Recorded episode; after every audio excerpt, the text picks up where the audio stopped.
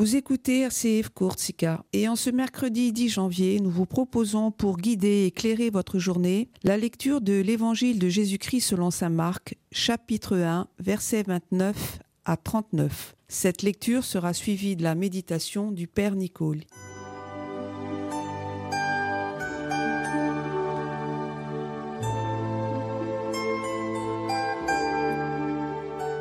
Évangile de Jésus-Christ selon saint Marc. En ce temps-là, aussitôt sorti de la synagogue de Capharnaüm, Jésus et ses disciples allèrent avec Jacques et Jean dans la maison de Simon et d'André. Or, la belle-mère de Simon était au lit. Elle avait de la fièvre. Aussitôt, on parla à Jésus de la malade. Jésus s'approcha, la saisit par la main et la fit lever. La fièvre la quitta et elle les servait. Le soir venu, après le coucher du soleil, on lui amenait tous ceux qui étaient atteints d'un mal ou possédés par des démons. La ville entière se pressait à la porte. Il guérit beaucoup de gens atteints de toutes sortes de maladies et il expulsa beaucoup de démons. Il empêchait les démons de parler parce qu'ils savaient, eux, qui il était. Le lendemain, Jésus se leva bien avant l'aube. Il sortit et se rendit dans un endroit désert, et là il priait. Simon et ceux qui étaient avec lui partirent à sa recherche. Ils le trouvent et lui disent Tout le monde te cherche. Jésus leur dit Allons ailleurs, dans les villages voisins, afin que là aussi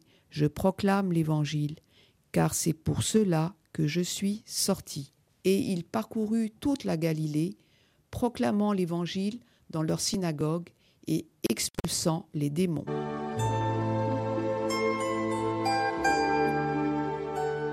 Continuons aujourd'hui notre lecture de l'Évangile selon Saint Marc. Continuons d'ailleurs notre marche avec Jésus.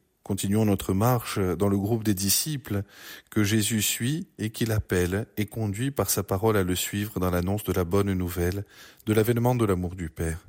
Jésus incarne cet amour qu'est Dieu pour ceux qui lui font confiance. Saint Marc nous fait partager une journée singulière de Jésus dans le mouvement de sa vie, dans l'expression de son amour. De la synagogue où il parle avec autorité à la maison de Simon et d'André, où il guérit la belle-mère de Simon, puis à la fin du sabbat, où la foule se presse à la porte.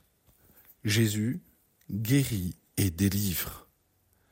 Ensuite, la nuit au désert, où il se retire pour prier, et enfin partout ailleurs, où il entraînera ses disciples.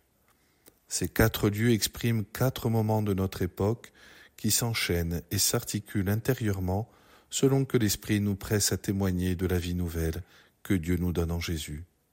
Il nous ouvre d'ailleurs, il nous ouvre à cet ailleurs où toute notre vie deviendra témoignage de l'Évangile. En écoutant cette parole en ce jour, notre foi se nourrit de l'autorité de la libération que Jésus manifeste dans cet Évangile. La parole nous appelle, elle nous dispose comme eux à la partager. Jésus nous trace le chemin de vie pour nous, ceux qui nous sont chers et tous ceux vers qui le Seigneur nous envoie. D'abord, il prend l'initiative de guérir la fièvre de la belle-mère de Simon mais il attend que nous lui parlions de la maladie. Jésus va la voir, s'approche d'elle, touche et affronte la souffrance. Il prend par la main et sort de l'isolement et de la solitude celle que la souffrance enferme.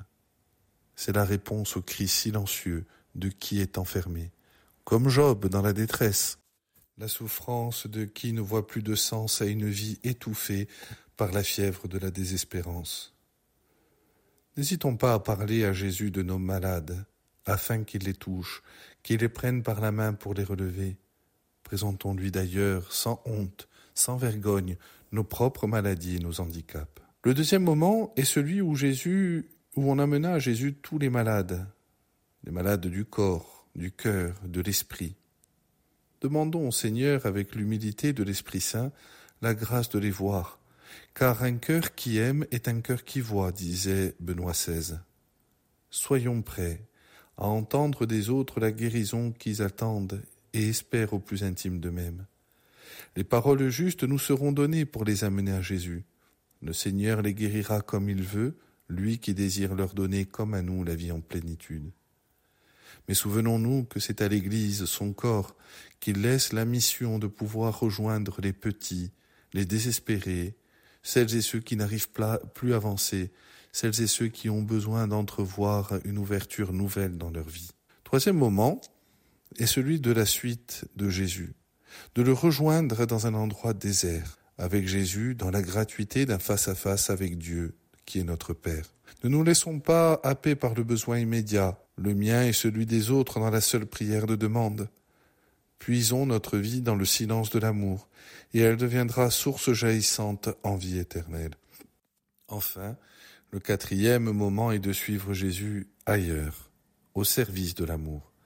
Avec Jésus qui est sorti du Père pour venir à nous, avec Saint Paul pressé par la nécessité intérieure qui s'impose à lui d'annoncer partout et toujours la Pâque de Jésus, laissons-nous conduire ailleurs pour annoncer la bonne nouvelle de l'amour répandu dans nos cœurs. Faisons confiance au Christ qui nous précède, à l'Esprit qui nous conduit, au Père qui nous aime et nous attend pour nous combler de sa vie. N'ayons peur de rien, n'ayons peur de personne dans l'annonce de la bonne nouvelle.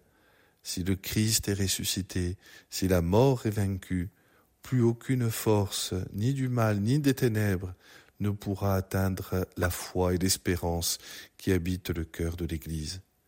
Nous sommes appelés à mettre nos mains dans la misère de cette humanité, en commençant peut-être par la nôtre, et nous souvenir que par la force de l'Esprit, toute forme de pauvreté trouve sa gloire, trouve sa dignité dans le cœur de Jésus. Que le Seigneur nous donne assez de conviction et de force pour que nous puissions apporter au monde cette bonne nouvelle du salut, de la guérison et de la vie que le Christ nous donne sans compter.